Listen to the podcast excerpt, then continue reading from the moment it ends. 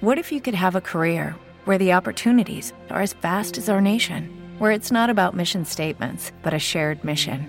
At U.S. Customs and Border Protection, we go beyond to protect more than borders from ship to shore, air to ground. Cities to local communities, CBP agents and officers are keeping people safe. Join U.S. Customs and Border Protection and go beyond for something far greater than yourself. Learn more at cbp.gov/careers. Como nuevo cliente de Western Union, puedes disfrutar de una tarifa de envío de 0 dólares en tu primera transferencia internacional de dinero en línea. Envía dinero a los tuyos en casa de manera rápida, fácil y conveniente. Visita westernunion.com o descarga nuestra app hoy mismo y tu primera tarifa de envío corre por nuestra cuenta. Aplican ganancias por cambio de moneda. No disponible para tarjetas de crédito y envíos a Cuba. Servicios proporcionados por Western Union Financial Services Inc. NMLS 906983 o Western Union International Services LLS NMLS 9069 985. Buenos días, Madre Esfera. Buenos días, Madre Esfera. Buenos días, Madre Esfera. Hola amigos, bienvenidos un día más al podcast de la comunidad de Madre Esfera. Ya sabéis, el podcast de la comunidad de creadores de crianza en castellano. Eh, eh, un podcast al que os traemos todo tipo de temas, todo tipo de entrevistas, pero siempre con contenidos que creemos que puedan ser estimulantes como el de hoy. Porque hoy vamos a haceros pensar, eso espero. o al menos haceros preguntas o, no sé, lo mismo nos dejan de escuchar ya desde este mismo momento. No tienen ganas. Espero que no. Yo os invito a que os quedéis porque vamos a proponeros eh, un paseo y una proposición, una propuesta eh, que es una lectura. Ya sabéis que aquí nos gustan mucho los libros, pero que son puertas abiertas a, a temáticas a lo mejor por las que bueno, pues hace mucho que no transitáis o por las que vuestros hijos están transitando ahora y queréis acompañarles o porque queréis proponerles aventuras a ellos. Hoy hablamos sobre filosofía y lo hacemos con el profesor de filosofía, como, como toca, como es lo suyo, Eduardo Infante, que es escritor del libro Filosofía en la calle. Buenos días, buenas tardes, buenas noches, Eduardo. Hola, ¿qué tal? Muchas gracias por invitarme. Es un placer estar aquí con vosotros. Tenía muchas ganas de traerte aquí al podcast. Eh, llevaba tiempo con tu libro en mi mesilla, bueno, en mi Kindle, en la mesilla, y con, y con la lectura pendiente. Y eh, te tengo que reconocer que el detonante fue aquella, aquellos tweets que vi tuyos. Em, diciendo que habían eh, censurado o prohibido la lectura de tu libro en un colegio. bueno, eh, no, hay, nada que fomente más la lectura que precisamente prohibirla, ¿no? O sea que la verdad que me hicieron un grandísimo favor y sobre todo hicieron un gran favor a los chicos, porque fueron los propios chicos los que de repente dijeron, pues ahora sí que lo vamos a leer, ¿no? Y fueron ellos los que se pusieron en contacto conmigo y me lo contaron. Y me dijeron que como acto de protesta todos en el recreo se ponían con mi libro a, leerlo y a discutir y a debatir. Digo yo, bueno, pues esto, esto es maravilloso. Claro, qué, cosa, eh, según te iba leyendo, en según iba leyendo el libro, me iba acordando de, de, aquel, de aquella situación y de, que, de por qué eh, se había dado ese caso, que porque me pareció sorprendente que en diciembre, fue en diciembre yo creo, del año pasado ya, ¿no? Si no me equivoco, eh, nos encontrásemos con que no, se, no querían que leyese un padre, no quería que leyese su hijo o su hija mm, tu libro. ¿Cómo, cómo nos explicamos esto? Pues bueno, hay un buen amigo mío que dice que, no busque muchas respuestas cuando la solución puede ser algo tan simple como la estupidez, ¿no? Pues, pues, pues, quizás sea eso, ¿no? decir, ¿no? Quizás que el pobre padre, pues la verdad que era un poco estúpido, ¿no? Y, no, no, vamos, básicamente Claro, e, el libro, como tú habrás visto, pues lo que hace es que plantea un problema y luego Mm, lo que hago yo es aportar las diferentes eh, visiones que tienen diferentes filósofos, muchas de ellas opuestas, precisamente para obligar al lector a leer, ¿no? Y este buen hombre, el pobre, confundía, cosa que agradezco, ¿eh? en el fondo, ¿no? Confundía el pensamiento de determinado tipo de autores con, mi propio pensamiento, ¿no? fuera, si fuera yo el que, el que pensaba de, esa manera. exactamente era el capítulo que dedico a, al tema de Dios, en el que, bueno, por un lado hay autores que defienden que no solo que existe Dios, sino que la, parte espiritual y el desarrollo espiritual del ser humano es algo necesario para un desarrollo completo. Y hay otros autores que justo lo contrario, que consideran que, bueno, que la religión es una especie de enfermedad mental, ¿no? Y que lejos de hacernos mejores nos hace peores personas, ¿no? Este hombre pensaba que uno de esos autores, en este caso Richard Dawkins, que es uno de los mejores biólogos que hay actuales, que tiene un libro magnífico que se llama El espejismo de Dios, muy polémico, pues lo, confundió conmigo, ¿no? Que por otro lado, yo también le decía a, este, a, estos chicos, no digo, joder, me podía haber confundido con Tomás de Aquino, ¿no? Pero bueno. Nada, hombre. ¿Qué le vamos a hacer? Mira, en el fondo, como decía la buena de Hannah Arendt, a quien yo estimo mucho, ¿eh? No hay pensamiento peligroso. Pensar es peligroso. Yo creo que, bueno, pues eso es un poco, ¿no? A este hombre a lo mejor seguramente le da un poco de miedo que su, que su joven y tierno hijo de, ah, como digo yo, adolescente de 18 años, porque eran ya chavales de, segundo de bachillerato, ahí está la historia, ¿no? Los sigamos tratando como niños pequeños, pues, pues comenzase a, cuestionarse el mundo en el que vivía, las tradiciones recibidas y, y, comenzase, pues eso, a hacer filosofía que no es otra cosa más que, que ejercer el derecho a pensar libremente, ¿no? Y a un libre examen de las cosas el libro me lo he bebido. ha sido un, mira, como tú precisamente, de un trago. Y, la verdad es que es un recorrido frenético y en el que no paras eh, de llevarnos de un lado para otro, de un filósofo a otro, de un tiempo a otro. Eh, nos, nos mm, haces eh, un paseo histórico eh, y, por las épocas diferentes, eh, por diferentes temas que, que, sin embargo son temas eh, muy actuales, ¿no? Mm. Que yo creo que lo, entiendo que es para captar la atención de tus alumnos.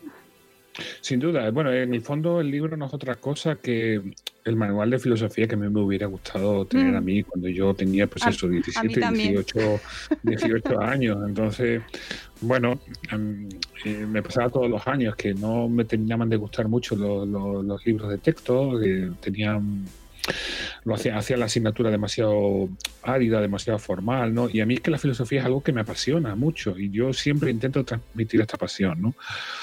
Intento, bueno, pues eso, no solo hacer pensar a mis alumnos, sino también pensar junto a ellos, porque muchos de los problemas que tratamos en clase son problemas que a, mí realmente pues me hacen pensar, me hacen dudar, ¿no?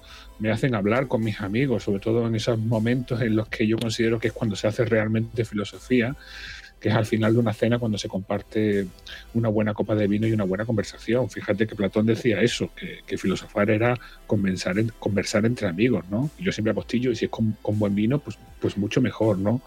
Hombre, en el instituto no puedo llevarme la botella de vino, que lo mismo tendría problemas con algún inspector. Sí. Y también porque tengo clase a primera hora y tampoco apetece mucho, ¿no? Pero sí que me gusta y siempre me ha gustado efectivamente entrar noqueando, como digo yo, a mis alumnos, ¿no? planteándoles los problemas que a mí también me, hacen que me cuestione y como dicen ellos, que, me, me, raye, ¿no? Que me raye, ¿no? Em, hay un, hay un, diálogo en el que no, Platón nos presenta a, Sócrates junto con un joven que acaba de llegar a Atenas, un joven muy rico, ¿no? que, bueno, pues llega a Atenas precisamente para, ser formados con los, con los, mejores educadores. ¿no? Y en este caso, como ha oído hablar mucho de Sócrates, pues le pide que le tome como alumno, ¿no? Y Sócrates accede, ¿no? Lleva más o menos un mes y este chico la verdad que es eh, bastante inteligente, enseguida se da cuenta de todo, ¿no? Y, en ese momento eh, el, alumno le dice a, a Sócrates, mira Sócrates, llevo un mes contigo, la verdad, ¿eh? de verdad. Y, no me das ni una sola respuesta. Lo único que haces, lo único que haces es problematizarme, ¿no? Utilizo un verbo en griego que tiene muy difícil traducción, que es aporein, y que normalmente los textos clásicos traducen por, pues eso, problematizarme, ¿no? Y una vez tratando este texto con mis alumnos en clase, uno de mis alumnos encontró, yo creo que la traducción perfecta, que fue esa, no haces otra cosa más que rayarme, estás continuamente rayándome, ¿no? Pero continúa el alumno y dice, pero me rayas de tal manera, me problematizas de tal manera que en el fondo lo que haces es embrujarme. Y esto es lo que tiene que hacer la filosofía, es embrujarnos, ¿no? hechizarnos, ¿no? Eh, hacer que estemos en ese momento asombrados, ¿no? Devolvernos otra vez a esa cara de asombro que tienen los niños pequeños, que siempre hemos sido y que deberíamos seguir siendo cuando de repente contemplamos el universo, contemplamos la vida y nos hacemos preguntas. Pues es otra vez volver a hacernos esas preguntas. Y así intento yo comenzar en clase, ¿no?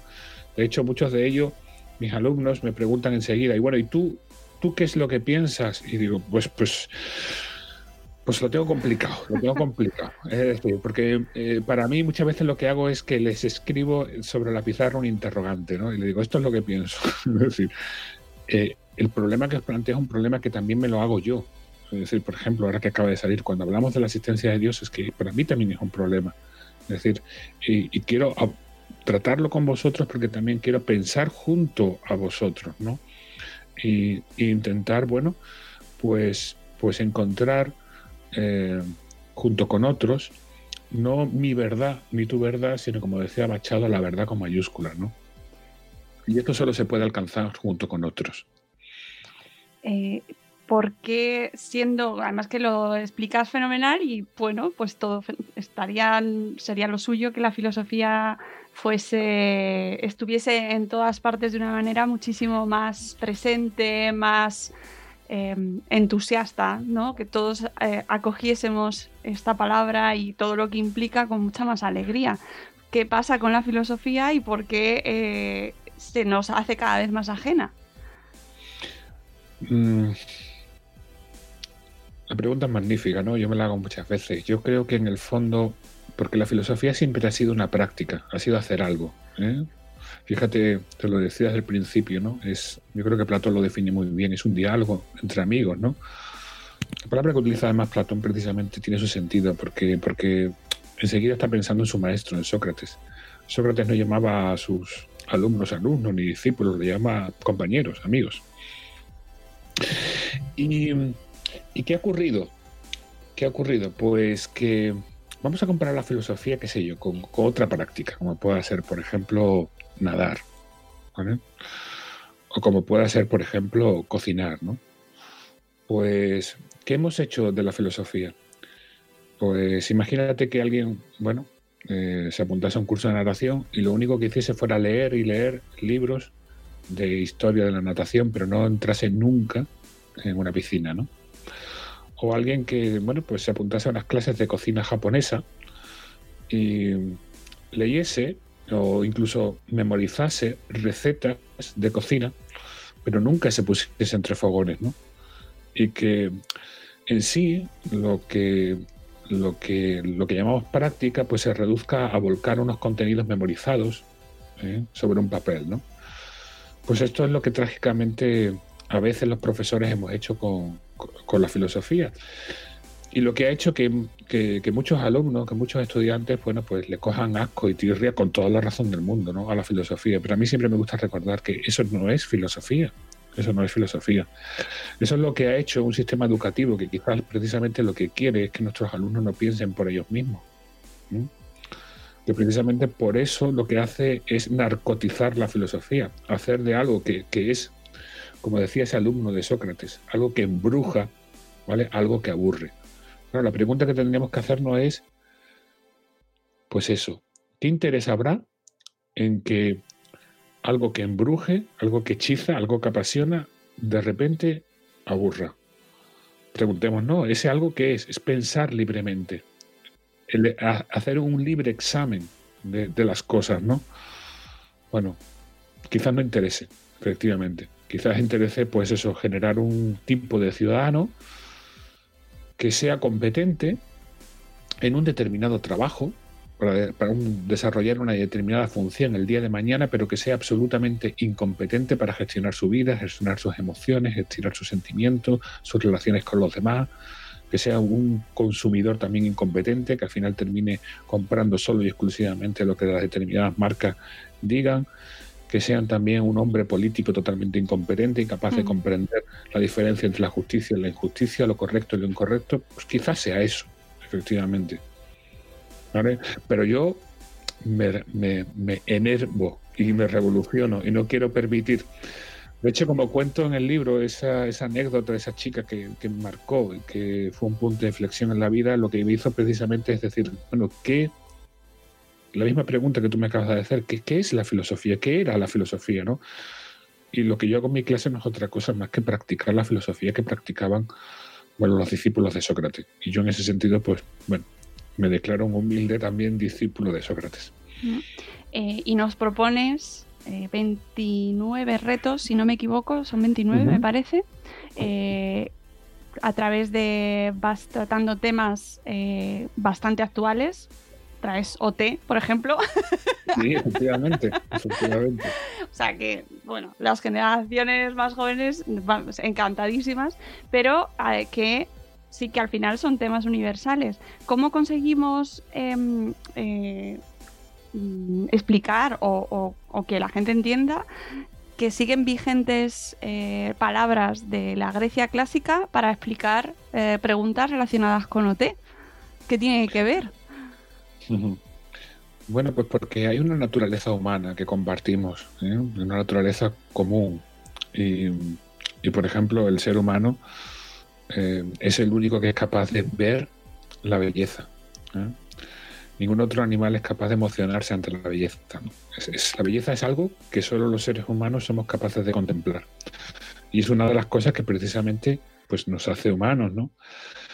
Y esa capacidad que tenían los griegos del siglo V antes de Cristo es la misma capacidad que tenemos nosotros hoy en día y que hace que un chico, por ejemplo, bueno, pues ante una determinada canción, por ejemplo, de otro, se emocione. Es decir, no solo sea capaz de escuchar ese sonido, que puede escuchar también mi perro, sino que sea capaz de, captar algo más profundo o más humano, ¿no? ¿Eh? Ese sentido, ¿no? Bueno, precisamente los griegos, especialmente los atenienses, fue un pueblo, bueno, pues no solo muy preocupado por, entender lo que era la justicia, puesto que eran los, era la primera vez en la historia que que el gobierno y las leyes se hacían entre todos, ¿no? Y entre todos, por tanto, tenían que determinar y decidir qué era lo justo, sino también era un pueblo que valoraba mucho, mucho, mucho, mucho la belleza, la belleza, que además conectaban con el bien. Y por tanto se, preguntaron eh, ¿qué, ¿qué, era el arte, ¿no? qué relación mantenía el arte con la belleza y cuál era la función que debía tener el arte. Y ya pues efectivamente había grandes discusiones acerca de si el arte tiene que entretener, ¿vale? Y también hoy en día, pues por ejemplo, muchos de nosotros nos lo preguntamos, ¿no? Yo discuto a veces con mi mujer, ¿no? Cuando llegamos y hacemos también filosofía justo después de cenar, cuando tenemos que decidir qué vemos en la tele. Y ella muchas veces me dice, pues eso, toma una postura, ¿eh? que ya tomaron algunos filósofos griegos del siglo V, que es, bueno, pues el arte lo que tiene que hacer es evadirnos. ¿eh? Es decir, la vida ya es suficientemente dura, ¿vale? Y, es, mm, y los días son suficientemente cansados como precisamente como para, para, para rayarme todavía más. ¿no? El arte tiene que evadirme, el arte tiene que entretenerme, ¿no? Bueno, pues eh, ahí tenemos a Netflix fundamentalmente, ¿no? Eh, bueno, pues otros autores consideraban que no, que, el arte tenía que, hacer o que hacer el mundo más bello. ¿eh? Tenía que, incrementar la belleza. ¿eh? Tenía que copiar la belleza del mundo, ¿vale? Y hacerla todavía más perfecta, ¿no? Bueno, pues también nosotros muchas veces pues, pues buscamos eso, ¿no? Eh, también cuando, por ejemplo, hacemos fotografías con nuestro móvil, ¿no? Y, y utilizamos precisamente los filtros de Instagram, ¿no? Todavía para hacerla, ¿vale? Más perfecta, ¿no? Por lo tanto, veo que, no hay muchísimas diferencias, ¿no? Otros consideraban que el arte tenía una función social, es decir, que el arte tenía que educar. Es decir, que, que lo que nos ocurre pues a, muchos padres. Yo tengo un hijo adolescente, ¿no? Y, bueno, desde que era pequeñito, bueno, pues, pues me preocupaba lo que, lo que veía, lo que leía, lo que escuchaba, lo que yo, por ejemplo, algo que no me suele gustar mucho eh, es que, los jóvenes y sobre todo las jóvenes escuchen determinadas canciones, de, sobre todo de, cierto tipo de, letra, eh, perdón, cierto tipo de música que es el, reggaetón, que, transmite una imagen de, la mujer pues totalmente misógina y machista, ¿no? Eh, que debe ser solo y simplemente un objeto sexual del hombre y que tiene que humillarse ante, el varón, ¿no? Bueno, pues ahí, vale, los, niños y los jóvenes se, van educando. Es decir, el arte, ¿eh? Por tanto, ya había pensadores como Platón, por ejemplo, que consideraban que no, que el arte debía usarse, también tenía una, una tarea educativa, es decir, debíamos usar el arte para acercar a nuestros jóvenes y también a los adultos, por supuesto, hacia, hacia los valores que luego queremos realmente eh, vivir todos en una sociedad pues que esperemos que sea la mejor posible, ¿no? Bueno, otros consideraban que no, que el arte, por, por ejemplo, tenía que, que, denunciar la, bueno, pues tenía que ser un instrumento de cambio social. ¿eh? Muchos filósofos pues, pues consideraban perfectamente que el arte muchas veces se ha prostituido y ha estado al servicio pues de, de, los poderosos y que lo que y que precisamente que esa visión del arte como puro entretenimiento es para para efectivamente para que nos evadamos y no nos preguntemos por qué tenemos las vidas de mierda que tenemos, ¿no? Y qué es el culpable de que tengamos este tipo de vidas, ¿no? Y que el arte tendría que hacer justo lo contrario, tendría que abrirnos los ojos, ¿no? Tendría que, que enseñarnos la realidad, tendría que denunciarnos, ¿no? Entonces es un arte pues que le gusta a determinados alumnos míos, eh, a los que valoro mucho, como es por ejemplo el rap, ¿no? El hip hop es un tipo de música que, fundamentalmente lo que intenta hacer es cuestionar, denunciar las cosas que no están bien en nuestra sociedad. O por ejemplo los grafitis, ¿no? Eh, Banksy, por ejemplo, el gran grafitero, pues es un, entiende el arte de esta manera, ¿no? ¿Vale? Cuando no, pues a partir de aquí, bueno, empiezo a dialogar con mis alumnos y es que está tan presente, es decir, cuando lo vas conectando con nuestros días, enseguida el debate, el debate, el debate nace, ¿no? Y lo podemos seguir haciendo, ¿no? Es decir, eh, ¿qué es realmente música? En este caso, con el tema de OT. Es decir, OT es realmente música, es real, eh, o esa música realmente es arte pues aquí hay tema, tema para cortar, ¿no? Es interesantísimo. Si es que todos, todos los retos, lo que me llama mucho la atención es cómo se consigue que, pues eso, discursos de hace siglos eh, traerlos con esa vigencia, ¿no? Y aplicarlos de esa manera y, además con distintas, eh, con distintos enfoques, que me parece de lo más interesante. Y te tengo que reconocer que a mí al principio también me pasaba, decir, había partes que decía, pero esto lo está diciendo el autor, lo está diciendo, es el filósofo. Tenía que recordar qué enfoque era, porque es verdad que puede llevar tienes que recolocar. Pero la, idea es que el lector, eh, es una invitación al lector a que tenga que tomar una decisión, que tenga que elegir, porque yo siempre intento presentar varias perspectivas. ¿eh? Como mínimo dos y que esas dos estén enfrentadas, ¿no? Pero si hay más, más, ¿no? Eh, también es un ejercicio de empatía. Es decir, no solo por un lado mi intención al escribir el libro era, pues eso, invitar al lector a pensar, ¿no? mostrando diferentes perspectivas y, sus argumentaciones, sino también entender que las personas que opinan de, manera diferente a mí tienen sus razones, tienen sus razones, y que no son razones descabelladas, y que por tanto la persona que tiene una opinión diferente a la mía no es una persona malvada, ni es un enemigo al que tengo que destruir, sino es una persona a la que tengo que, en cierta manera, comprender y, y invitar ¿vale? a dar un salto más, y como te decía, que es una frase que creo que resume muy bien cuál es el sentido del diálogo filosófico, ¿no? Ni tu verdad ni mi verdad, sino la verdad y vamos juntos a encontrarla, ¿no? El sentido del diálogo filosófico, el fin del diálogo filosófico es el encuentro. Y ahí está la clave. Es decir, algo muy diferente a lo que últimamente, bueno, pues pues veo fundamentalmente en redes sociales y que me entristece mucho, ¿no? Y es que cuando nos encontramos personas con opiniones diferentes, enseguida nace el enfrentamiento, ¿no? Nace la idea de, que el diálogo tiene que ser algo así como un combate de boxeo, ¿no? En el que uno tiene que perder necesariamente. Esto es absurdo, esto no es filosofía, ni mucho menos. La filosofía nace de un diálogo, sino más que hay que verlo. Por ejemplo, ver los textos de, de Platón o los textos también de, de Genofonte, cuando nos, plantea o nos presentan a Sócrates dialogando, Sócrates tiene una delicadeza, una, mm, un, trato, un buen trato, unas, unas formas tan elegantes, incluso cuando tiene que rebatir, lo hace incluso hasta pidiendo perdón, ¿no? Disculpa, yo quizás no estoy... Estas formas tienen que volver, tenemos que recuperarlas, ¿no? Tenemos que volver a, a ser ciudadanos, ¿no? ¿no? A ser Eh, sensato.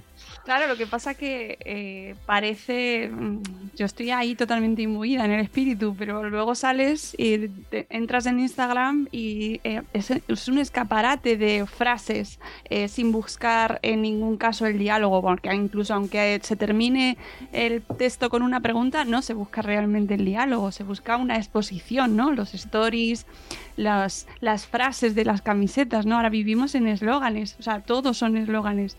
¿Cómo, cómo contra- com- com- ¿Qué contrapeso encontramos ahí para, para ese influjo del mundo moderno con el que, en el que vivimos frente a la filosofía? ¿Y cómo conseguimos eh, que la filosofía eh, gane en esa batalla, sí. ¿no? Es complicado, es complicado, pero es complicado, pero tenemos que, pero no creo que haya que tirar la toalla. Y creo que la lucha es importante, porque además filosofía y democracia van de la mano, ¿eh? nacieron juntas. Y esa actitud filosófica eh, es necesaria para que se dé efectivamente una democracia, ¿no? Que no, la democracia no es el gobierno de la mayoría. ¿eh? Eso, es- eso, es- eso puede convertirse justo en lo contrario, la tiranía de la mayoría sobre las minorías, ¿no? La democracia es la búsqueda conjunta del bien común. Fíjate que es algo tan, tan importante hoy en día, ¿no? Cuando en esta época de pandemia tenemos que, eh, nos, tenemos que estar continuamente preguntando cuál es, eh, qué es el bien común y cómo participar de ese bien común, ¿no? Que no queda tan claro, ¿no? Bueno, em, contestando a tu pregunta, mm, mira, eh, yo recuerdo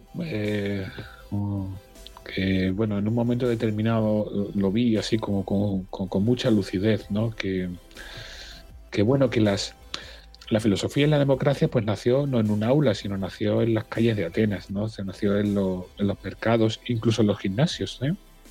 Curioso, porque en Atenas el gimnasio era el lugar de formación de- del ciudadano, donde uno formaba eh, el cuerpo y el alma. ¿eh? Eh, por un lado, el gimnasio era el lugar en el que uno iba a cultivarse, a cultivar la salud, bueno, las dos salud, por un lado la salud del, del cuerpo, de hecho los directores de gimnasio no solo te daban unos ejercicios determinados para fortalecer tu cuerpo, sino también mm, mm, decidían cuál era una dieta que tenías que llevar para estar sano, para que se entendía, ¿no? Que, que había que cuidar, ¿no? El ciudadano tenía que cuidarse eh, físicamente, pero también, sobre todo, tenía que cuidarse intelectualmente, ¿no? Por tanto, también era el lugar de, para, para el encuentro con otros ciudadanos y no solo para juntos hacer deporte, ¿no? Sino también para juntos también hacer un deporte intelectual que era fundamentalmente pues este, la, filosofía. ¿no? Entonces se sacaban temas, se discutía, se dialogaba, se debatía, se escuchaba, era muy importante escuchar, ¿no? Eh, algo que hemos perdido, ¿no? Yo cada vez, no sé tú, pero yo cada vez, una de las cosas que más me preocupa de- de esta sociedad es que la mayoría de nosotros está más pendiente de lo que quiere decir o lo que va a decir que de lo que la otra persona está diciendo. Y eso provoca efectivamente que nos estemos continuamente interrumpiendo, ¿no? Eh, El hecho de que nos interrumpamos, de que, de que los amigos en general, incluso cuando estamos en un bar y estamos hablando de cualquier tema, exactamente igual, el, el hecho de que de repente estemos continuamente interrumpiéndonos, lo que pone de manifiesto es que no estamos escuchando, es decir, que estamos más preocupados lo que queremos decir que lo que la otra persona quiere decir. Desde esta actitud es imposible el diálogo, ¿no? En Grecia se reunían, se sentaban. eh, eh, los jóvenes, además esto es muy importante, los jóvenes estaban ahí escuchando desde pequeñitos a los adultos. Muy importante, es decir, una de las maneras de aprender a dialogar es, es viendo y escuchando cómo otros dialogan. Dialogan como hay que dialogar. ¿eh? Entonces yo me pregunté, ¿cuáles son hoy en día el, el lugar en el que los ciudadanos pues, nos encontramos? ¿no? Lo cual, ¿Qué sería el equivalente a, lo que en antigua Grecia era, el mercado, era el ágora, era, eran las calles, ¿no? Donde ahí, se, ahí era donde se practicaba la filosofía en el aula. Pues sin duda eran las redes sociales, o son hoy las redes sociales, ¿no? Ahora bien, las redes sociales es, es, es algo, eh, es un instrumento, es un medio que puede tener un buen uso y como cualquier otro medio puede tener un mal uso. Es decir, un cuchillo podemos usarlo, darle un buen uso y, utilizarlo para cortar un buen jabón y disfrutar y disfrutar de, de una rebanadita de jamón o puedo usarlo, yo que sé, para asesinar a una persona, ¿no? Bueno, que sería un mal uso de ese cuchillo, ¿no? Pues igual ocurre con las redes sociales. Las redes sociales son un instrumento magnífico. Es decir, las redes sociales han eliminado la distancia. Esto es brutal. permiten una comunicación instantánea con cualquier persona del otro lado del mundo. Y como dice una buena amiga mía, dice ella, las redes sociales además nos han dado la libertad de emanciparnos de la dictadura del estúpido. Y digo, ¿a qué te refieres? ¿no? Creo que se llama Cristina, ¿no? Y decía sí, hombre, mira, dice, yo soy mayor que tú, digo, bueno, tampoco tanto. Y me dice, pero en mi época, digo, que, que es más o menos como la mía, porque claro, dice ella, pues tú tenías que hablar con el que te tocaba al lado. Y puede ser que la persona que te tocase al lado pues fuera una persona maravillosa con la que aprender y con la que disfrutar y dialogar, o podría tocarte al lado tomando café un gilipollas. Entonces, claro, pues es lo que había. Pues si te tocaba un imbécil al lado, pues no. Pero hoy en día, dice mi amiga, mira, si yo me toco un imbécil al lado, no hay problema. Saco mi móvil, ¿sabes? y tengo la oportunidad de ponerme a hablar con otra persona, ¿vale? De cualquier otro extremo del mundo sobre temas interesantes. La pantalla del móvil, la pantalla de nuestro móvil, nuestro móvil es una puerta, ¿vale? Que no hemos tenido nunca a, toda la información. Es decir, yo siempre pregunto, ¿no? Eh, bueno, o cuestiono, me gusta cuestiono este dilema. ¿Podemos usar efectivamente el, móvil para mirarnos algo más que nuestro propio ombligo? que es cuántos likes hemos eh, tenido en este momento, ¿eh? O cuántos me gusta o lo que sea. O podemos usarlo para aprender, para aprender lo que sea, da igual, algo que no tenga absolutamente nada que ver conmigo. Desarrollarnos intelectualmente. Es decir, nosotros ahora mismo podemos coger el móvil y abrirlo para, qué sé yo, para simplemente saber qué es un virus, por ejemplo, y cómo se transmite. O podemos usarlo para cotillear a nuestro, nuestra expareja ¿vale? y ver sus últimas fotos en Instagram, ¿no? Bien, por tanto, lo que hace del móvil, lo que hace de una red social un instrumento de estupidez o un instrumento de desarrollo intelectual, en el fondo somos nosotros. Nosotros tenemos ese poder, pero nosotros a nivel individual. ¿Mm? Incluso los seguidores también, ¿no? Yo, por ejemplo, una de las cosas que hago, yo me muevo mucho en Twitter, eh, pero una de las cosas que hago es seguir a gente, cabal, eso sí, de posiciones ideológicas diferentes a la mía. ¿Vale? Porque me interesa saber cómo piensan y cuáles son sus razones y sus argumentos. ¿Mm? Y a veces tengo que reconocer, a veces tengo que reconocer que efectivamente, que en ciertos aspectos me hacen dudar y digo, coño, pues parece que tienes razón, pues a lo mejor esto me lo tengo que volver a mirar. Porque el otro día leí un texto de, de Marina Garcés, de la filósofa española magnífica, que hablaba reducía la filosofía, decía algo así como que la filosofía era reflexión, que en el fondo no es otra cosa más que reflexión es volver, volver sobre uno mismo, ¿no?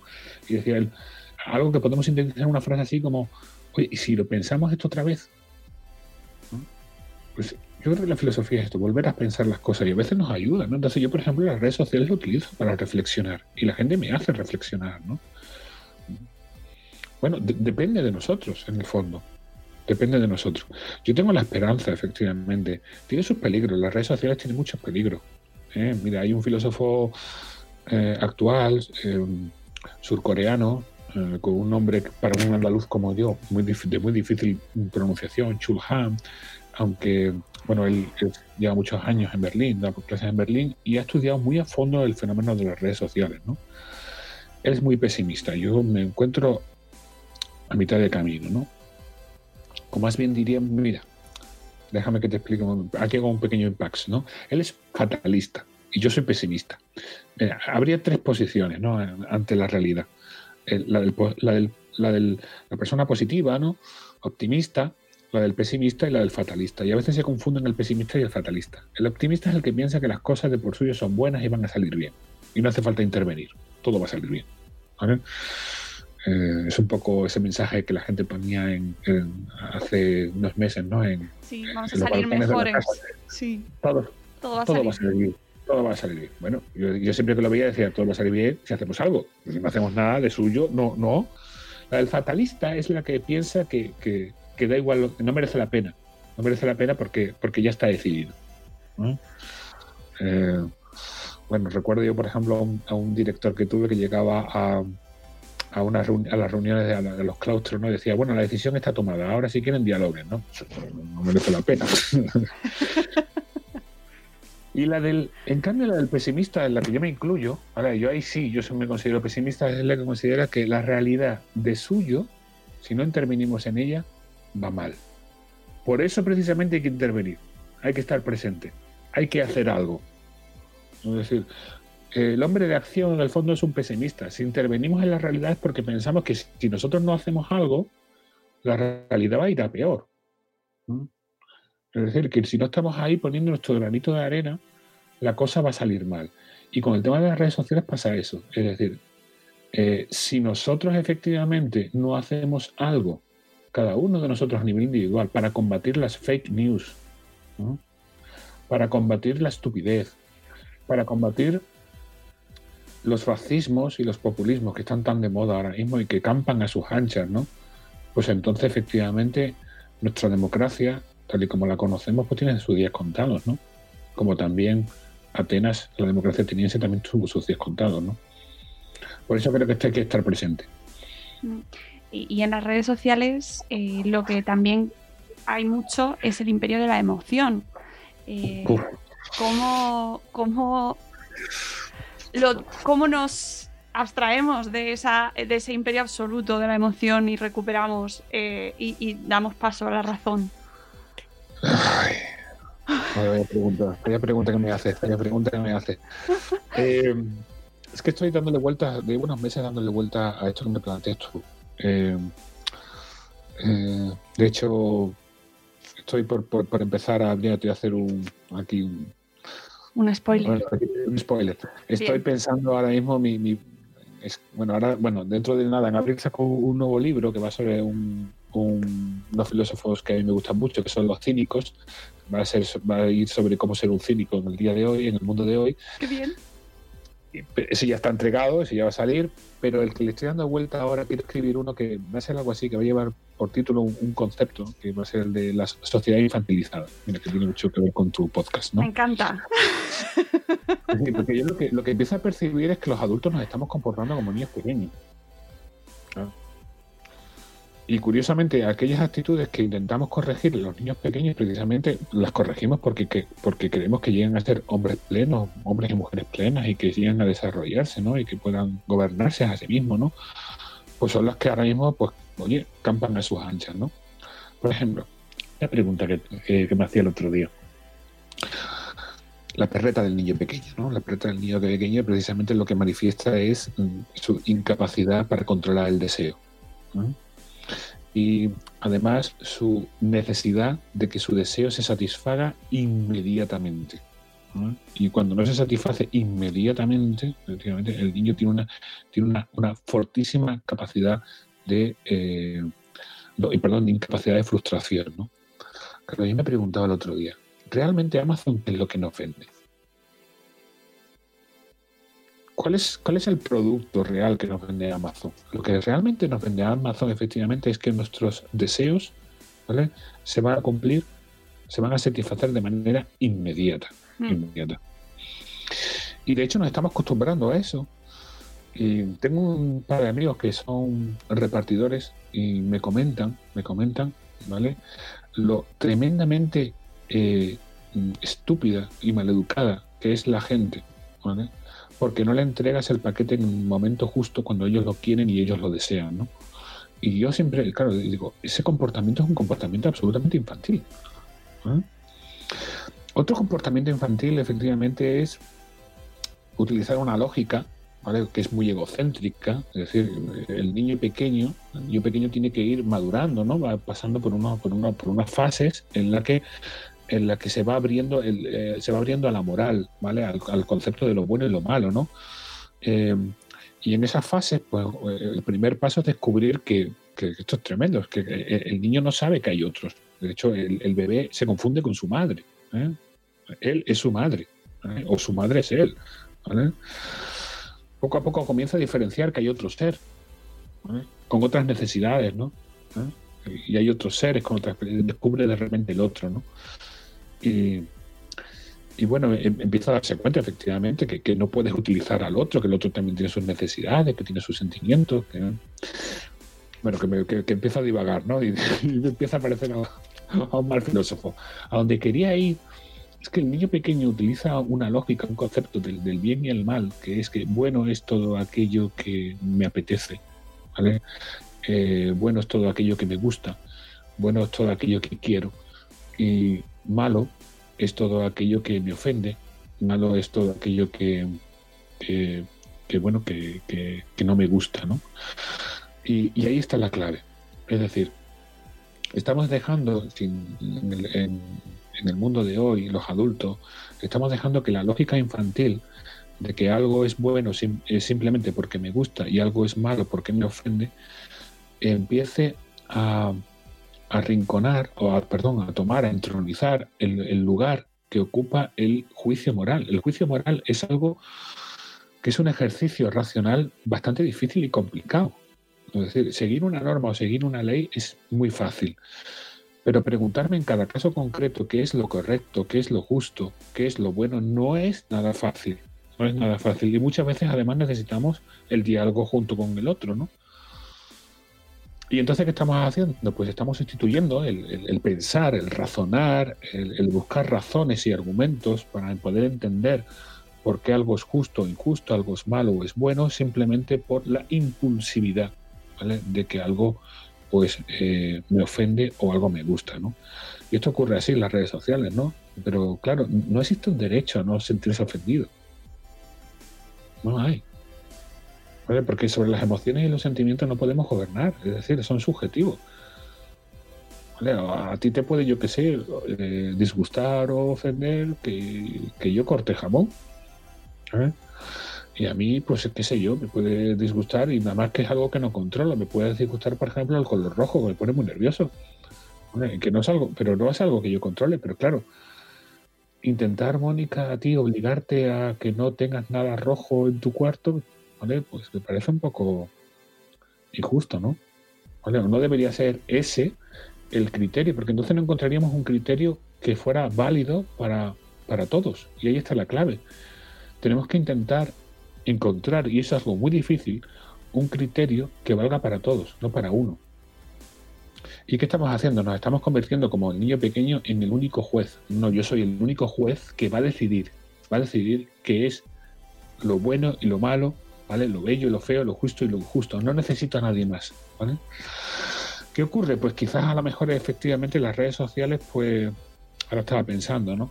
En las redes sociales cada uno crea su mundo, ¿no? Entonces nos convertimos en pequeños tiranos. Y además hacemos eso. Y ahora te expulsa de mi mundo. ¿Vale? Como has dicho algo que no me gusta, que no, pero lo importante no es si te gusta o no te gusta, lo importante es si es verdad o no y qué razones hay. ¿no? Pero no, la verdad yo, me ofendes, fuera de mi mundo, ¿no? Ya. Claro, es que Madre mía, gesto da para tantas horas. y yo tengo que sacar al perro, ¿eh? A Nietzsche. efectivamente, efectivamente.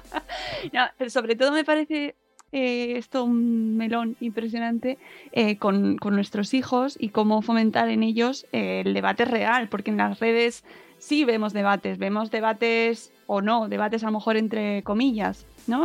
bandos más bien, pegándose unos a otros, pues yo qué sé, identidad de género, Mm, pues el debate sobre debate de, los derechos trans, que además te va, va expulsando al, a la persona que se quiere eh, que quiere entrar a, ver los argumentos, porque no son argumentos, son directamente ataques.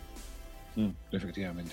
El problema es ese, es que no, no, no entendemos mm, lo que es un diálogo. ¿eh?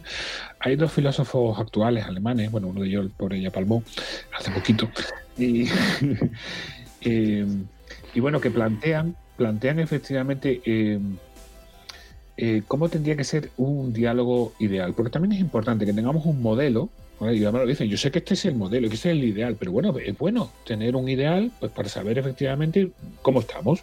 ¿eh? Si yo, por ejemplo, tengo un modelo de belleza, pues entonces, comparándome con él, pues puedo saber si soy más o menos bello, ¿no? Claro, pues aquí igual. Eh, y, y, claro, el, los ítems que pone son muy interesantes. ¿no? Eh, uno de ellos, por ejemplo, es que ellos están pensando fundamentalmente en, para temas normativos, es decir, eh, lo que sería el, eh, bueno, tanto para el campo de la ética como para el campo de la política, ¿no? Entonces dice, lo primero es que si queremos establecer una norma justa, correcta, buena, pues deberían participar en ese debate eh, todas las personas afectadas por la norma. Esto es muy interesante. Yo a veces se lo planteo a mis alumnos, cuando vemos esto, digo, si enseguida cojo y digo, ¿se acata ahí? O muchas veces está puesto ahí en el, en el corcho del aula, digo, están las normas de convivencia del centro. Digo, ¿vosotros habéis participado en la redacción de estas normas? Ah, vaya, pues ya empezamos ya un punto, un punto menos, ¿no? Para, para, para este diálogo, ¿no? Eh, bueno, van marcando ítems bastante interesantes, ¿no? El primero es ese que te decía yo. otro es el, que, sea público. Muy importante, que no sea puerta cerrada. No solo que participemos todos, sino que sea público y todo el mundo sepa, ¿no? Y algo muy importante, dice, a mí me gusta mucho. Dice él, eh, solo hay una obligación.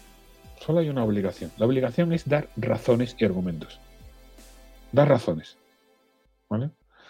Y en ese debate y en ese diálogo al final aceptaremos aquella razón, aquellas razones que aguanten todas las críticas, todas las refutaciones, ¿vale? Y todos los intentos de, falsarlas. Es decir, aquellas razones que sean aceptadas por todos, ¿no?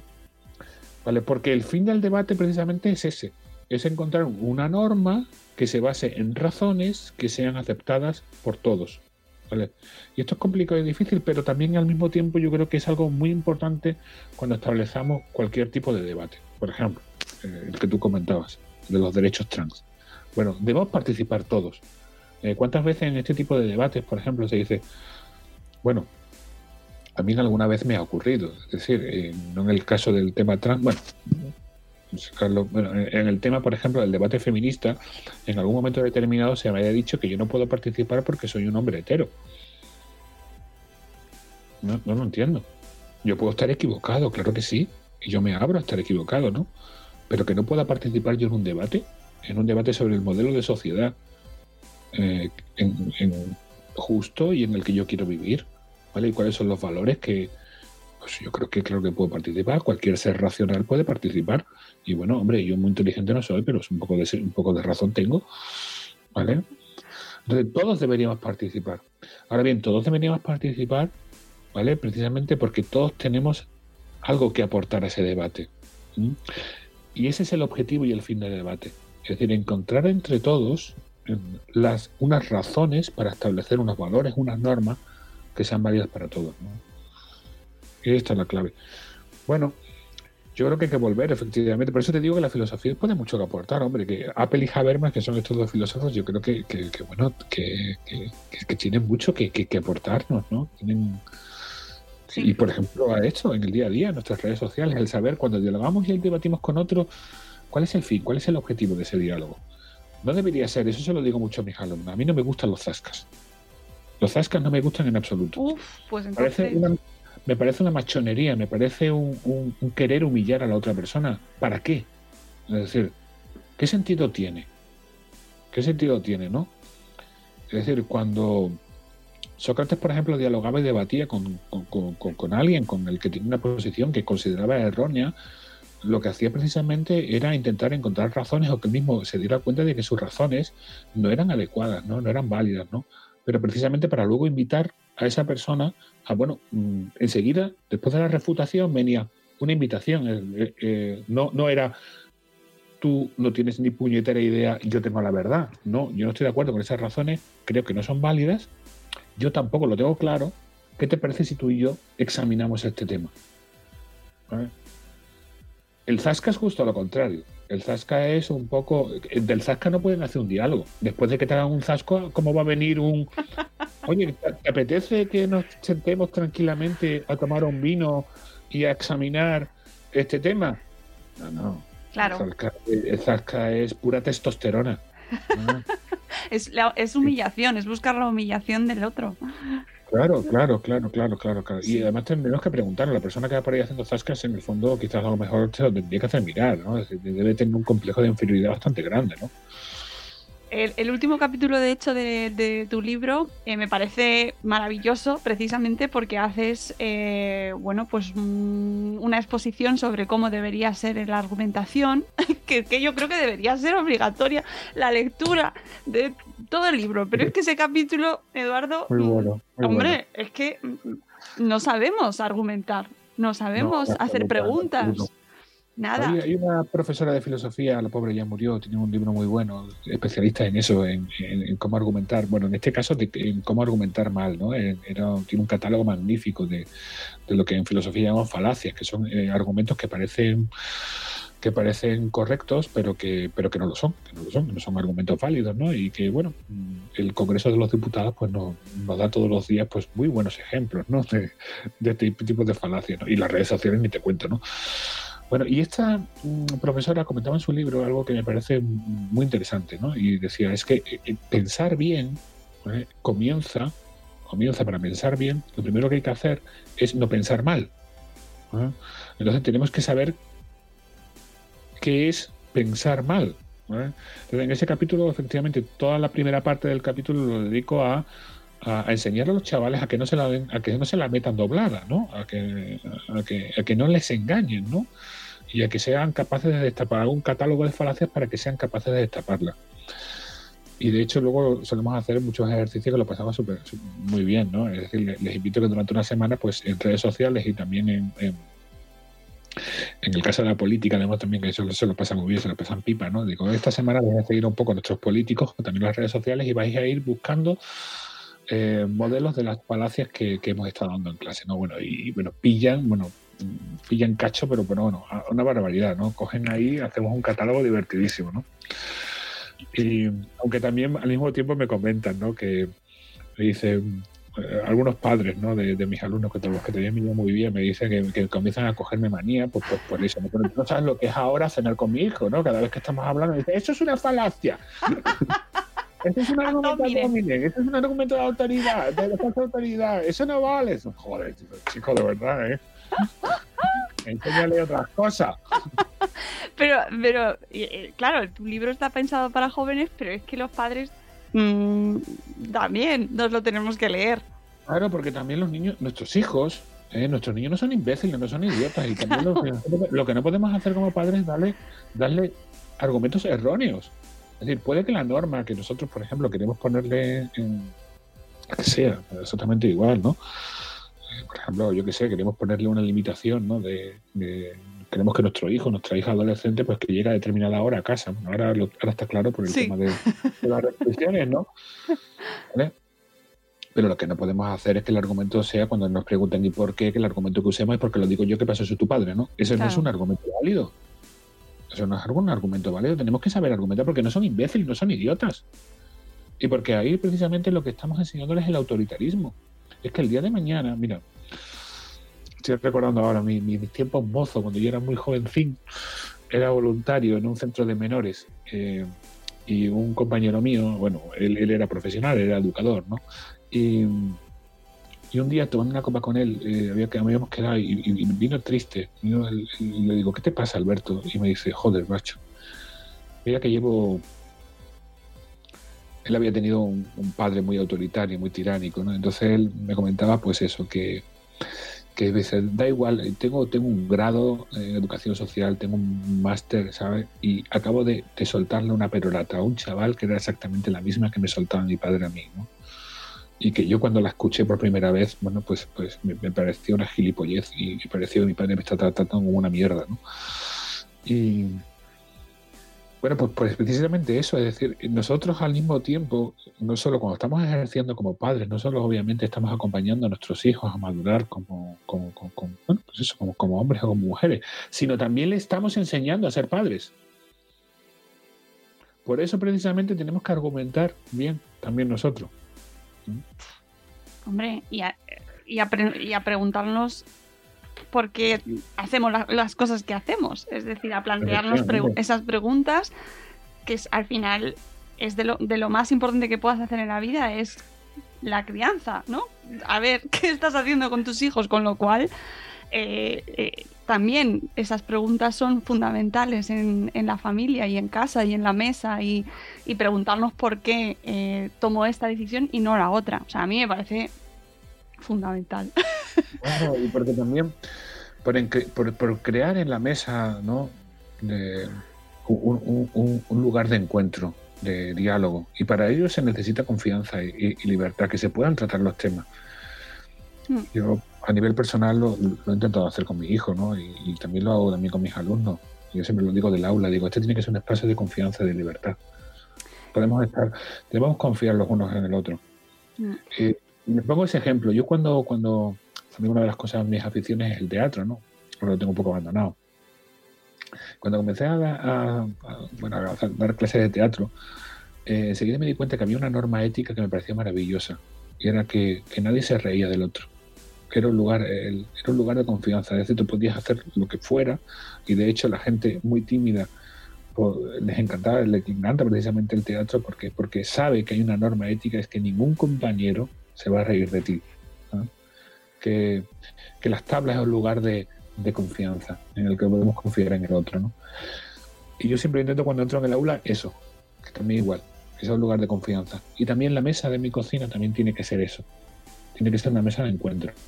Y eso hay que ir construyéndolo día a día, para que el día de la mañana, cuando nuestro hijo necesite de nosotros, necesite hablar de un tema que le preocupa, que le, que, le incluso que le hace sufrir, pues pueda, pueda soltarlo encima de la mesa y que seamos nosotros y no Netflix o una red social, ¿vale? O un blog quien, quien, quien hable y dialogue con nuestro hijo. Mm. Eh, y además sobre temas tan importantes como los que recoges tú en el libro, suicidio, eh, la, muerte, la vida, ¿no? Eh, al final es el, el amor, el, amor, el robo, es que hay, son todos temas que al final eh, trascienden y que a todos nos afectan y que, pueden eh, además dar pie a conversaciones interesantísimas. Y no me quiero olvidar de la parte más lúdica, por así decirlo, del libro, que es la parte cinematográfica, que a mí me, has puesto muchos deberes, aparte de todos los libros que me quedan pendientes, porque claro, te abre muchas puertas, la de películas que nos recomiendas y que o que ya hemos visto o que nos quedan por ver y que me parece una parte que complementa de manera maravillosa eh, todo lo que nos vas contando, porque también nos abre muchas posibilidades a las familias, que es ver esas pelis, esas películas que nos recomiendas con nuestros hijos. yo soy un gran amante del cine, me viene de, mi madre. Yo, mi madre también le encanta, el cine, sobre todo el cine clásico, y desde pequeñito yo me sentaba con ella a, ver cine, o más bien me sentaba ella a mí, ¿eh? que recuerdo, ¿no? Ella me seleccionaba las películas y me decía, vamos a ver esta película, no sé qué. Y hacía algo también muy, muy, muy bonito, ¿no? Que, siempre me preguntaba al final qué había sentido y qué me había hecho pensar. Y el diálogo con mi madre después de la película, esa especie de, de cineforum que hacíamos madre e hijo, pues, pues, pues a mí me, me, marcó, me dejó un, gran sabor de boca, ¿no? Y me convirtió pues también en un, aficionado al, al cine, ¿no? Que en el fondo, bueno, pues el, cine yo digo también que es, que, es pensar con los ojos, ¿no? Porque, bueno, las grandes películas precisamente lo que nos hacen es eso, a través de la de, la proyección, del, del, ver, del percibir la, vida de otros, pienso mi propia vida, ¿no? Eh, a mí por eso me gustan también las películas lentas, porque las películas lentas me permiten precisamente pensar, es decir, las películas que, son rapidísimas, que solo son acciones que no me da tiempo a asimilarlo, ¿no? Es decir, estoy totalmente volcado en lo que está pasando ahí. La película lenta enseguida hace que vea conexiones con mi propia vida y que yo, y que yo me pregunte también a, partir de la vida de, de, lo que estoy viendo en la pantalla, ¿vale? Me pregunto acerca de mi propia vida, ¿no? Entonces, bueno, yo mm, utilizo mucho el, cine también en el aula, ¿no? Les, hablo, les narro, ¿no?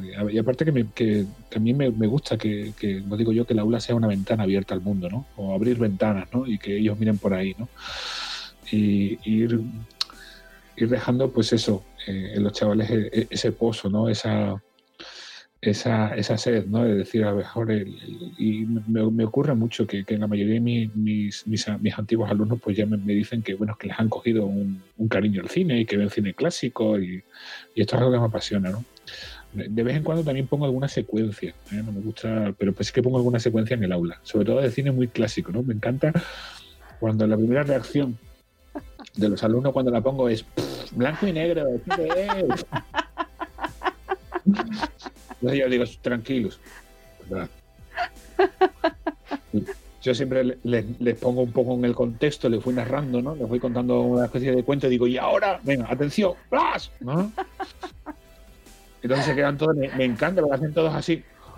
Madre mía, ¿no? ¿Esto qué es? Pues Esto es una maravilla, ¿no? ¿Esto por qué, por qué no me lo habían enseñado antes? Digo, ah, ah, ah. Y, y también eh, digo, es que tenéis que utilizar, lo que no podéis hacer es, es, es- es, eh, ver cine o series de televisión como si fuera, eh, no sé, un clean, ¿no? De usar y tirar, no usar y tirar. Porque muchas veces les pasa que les pregunto, ¿qué fue lo...? O incluso les pregunto, ¿qué serie estás viendo? Bueno, me dicen, serie tal. Y digo, ¿y de qué va? Son incapaces. Pues no me acuerdo. Digo, chico, es imposible. Es decir, las películas o las series que verdaderamente nos marcan, las recordamos perfectamente. Y a mí me pasa igual. Es decir, yo a veces veo series que o películas que no me dicen nada y efectivamente no me acuerdo porque no me marcaron, ¿no? Pero una experiencia que tuve muy bonita, muy bonita, muy bonita fue algo que organizamos aquí con mis chavales y, y me pareció precioso. Eh, fuimos a- al teatro ¿no? Eh, de aquí, de, de- de- de la ciudad en la que yo vivo, de Gijón, ¿no? Y, y entonces se cumplía el 75 aniversario de, de la proyección de Casablanca. Entonces proyectamos Casablanca en versión original, En el cine que en el que se proyectó en su día, ¿no? Invitamos además a dos abueletes que habían estado presentes cuando ese cine proyectó Casablanca, ¿no? Entonces lo primero fueron mis propios alumnos eh, hicieron una entrevista a estos dos abueletes, ¿no? Y sobre cómo era el cine, ¿no? Que, que recuerdan, ¿no? Y fue, maravilloso, fue maravilloso. Y luego vimos la película, ¿no? Los, los, eh, los técnicos me decían, pero en serio que la vas a poner en versión original. Digo, ¿le vas a ponerle Casablanca a los chavales? en versión? Digo, sí, sí, sí, sí. Bueno, impresionante. Impresionante. A los chavales les encantó, les encantó. Fue una cosa maravillosa. ¿vale? O sea, no, este es el problema. Que pensamos, que pensamos que nuestros hijos, porque son pequeños, ¿vale? son estúpidos. Y no lo son. No lo son. Y que no van a, no, no van a ser capaces, no les va a gustar. ¿Cómo? Pon- Ponlo, pónselo, pero acompáñalo, acompáñalo. Y lo que tampoco podemos hacer, lo que no podemos pretender, esto a veces se lo digo a los padres, eh, lo que no podemos pretender es que nuestros hijos hagan lo que nosotros no hacemos. ¿Tú qué quieres? ¿Que tu hijo lea? Coño, siéntate a leer con él. Pero si tu hijo te ve tomando cerveza a los Homer Simpson y rascándote, eh, eh, bueno, ya sabes, ¿no? Lo que no puedes pretender es que tu hijo se coja la crítica de la razón pura, ¿no? De manera espontánea, ¿vale? Diga, hoy me apetece No. acompañemos a nuestros hijos a los museos, acompañemos a nuestros hijos, vayamos con ellos al teatro, es decir, vayamos efectivamente generando en ellos esa semilla, ese amor al conocimiento. Para mí es fundamental, me lo planteo siempre.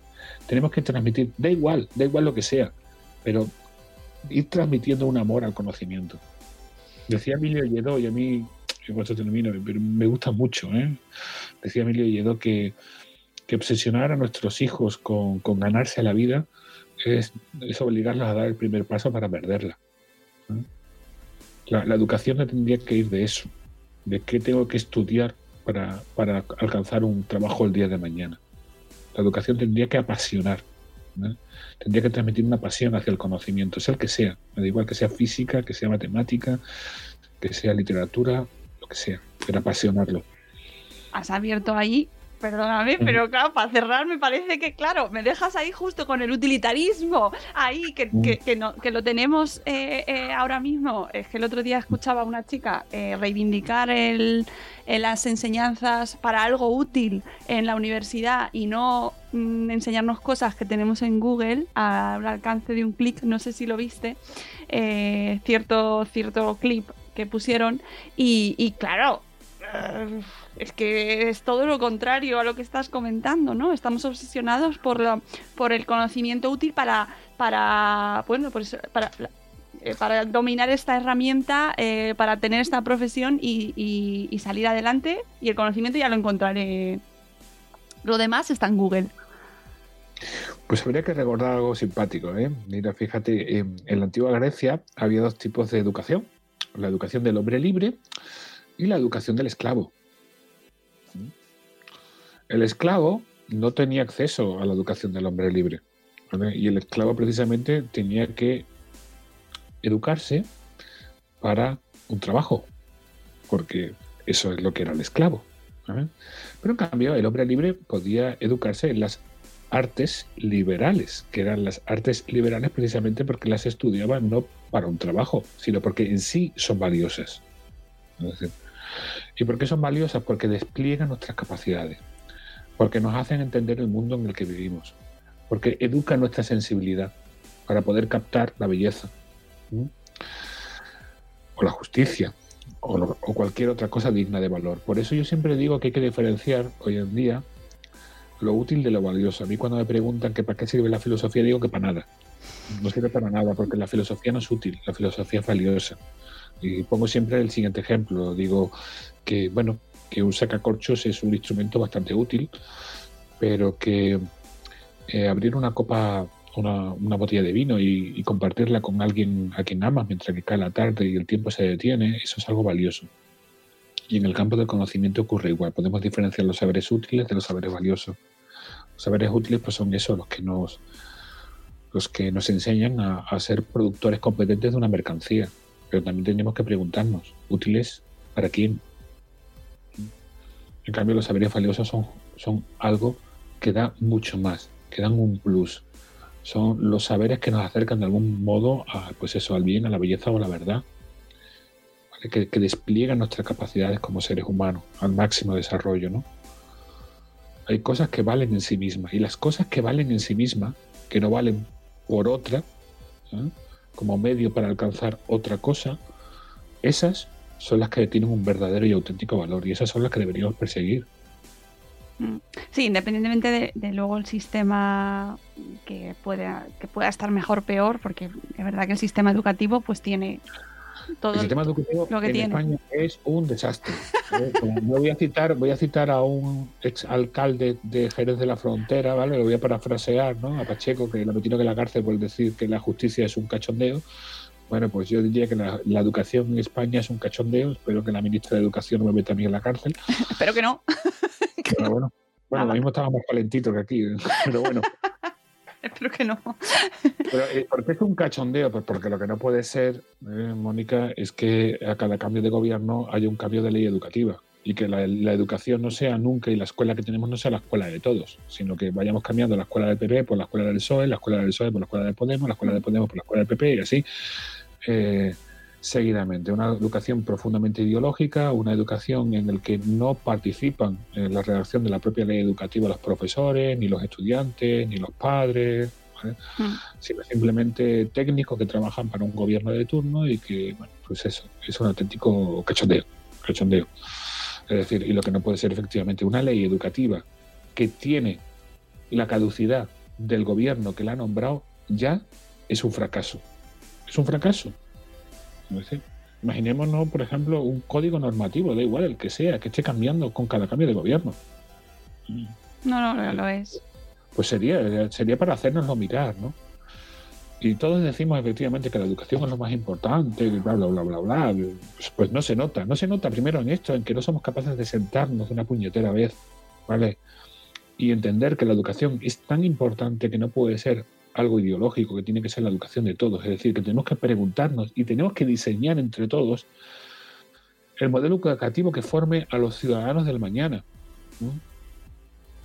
Sino que, que, además es un cachondeo por el, por el dinero que, que, aportamos. Es decir, ¿qué carajo va a ser tan importante cuando lo que dedicamos a educación es literalmente una porquería?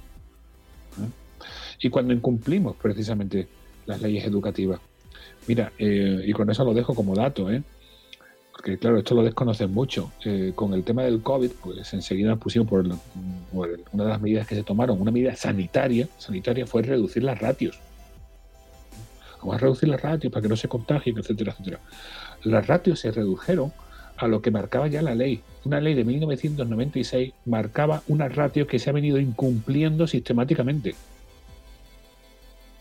Mm. Esto no es calidad educativa de tener aulas masificadas impide, impide la excelencia educativa. Se puede dar, se puede, se puede dar clase, claro que sí, pero no se puede dar clase de manera individualizada y de manera excelente. Al final termina siendo un menú para todos. Y ya sabemos lo que ocurre cuando se da el mismo menú para todo el mundo, ¿no? Mm. Sí, sí, sí, totalmente de acuerdo. Eh, Eduardo, podríamos estar hablando. Yo por mí encantado, pero tengo ahí a Nico en la puerta. no, no. Me mira con una cara de. Yo también tengo, Oye. tengo dos ahí también. no, no perro, pero. pero así bestia. ¿Qué es lo que tiene Filomena, no? Que nos ha dejado a todos en casa metidos y ah, ah, ah. No, te, te libero ya, que ha sido un placer hablar No, y contigo. para mí también. Eh, de verdad, espero que, que- Espero con muchas ganas eh, el libro que sale en abril. Que, En abril. eh, fantástico, me has dado una alegría. El día del libro, pues saldrá para el 23 de abril, el día del libro, que también es mi cumpleaños. Anda, mira qué bien. Pues me, me hace mucha alegría porque eh, me ha gustado mucho el libro y me he quedado con ganas de más.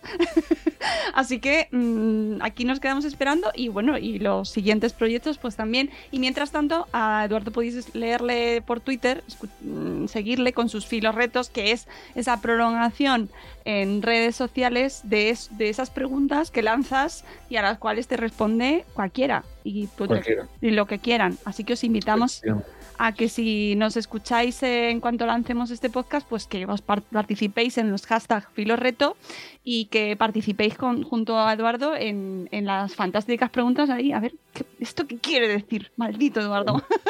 maldito, me encanta eso, Mónica, maldito. Lo voy a utilizar yo como eslogan, maldito Eduardo. Utilízalo. bueno, pues un placer y, y nada, nos seguimos leyendo y nos seguimos haciendo preguntas. ¿Vale, Eduardo? Muy bien. Ahí está. Pues Muchas un abrazo, gracias. Muchas gracias a ti por invitarme. Gracias Adiós. y gracias a todos los que nos habéis escuchado. Nos vamos y volveremos en un nuevo episodio de Buenos días, Madre Espera. Hasta luego, Mariano. Adiós.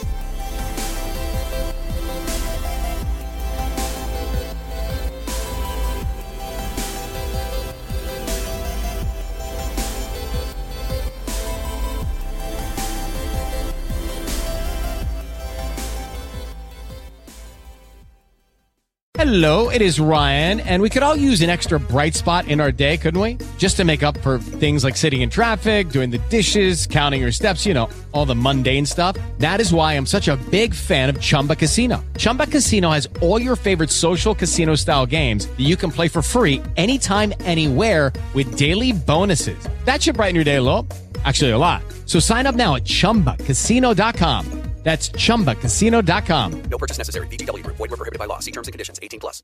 With Lucky Land slots, you can get lucky just about anywhere. Dearly beloved, we are gathered here today to. Has anyone seen the bride and groom? Sorry, sorry, we're here. We were getting lucky in the limo and we lost track of time. No, Lucky Land Casino, with cash prizes that add up quicker than a guest registry. In that case, I pronounce you lucky. Play for free at LuckyLandSlots.com. Daily bonuses are waiting. No purchase necessary. Void where prohibited by law. 18 plus. Terms and conditions apply. See website for details.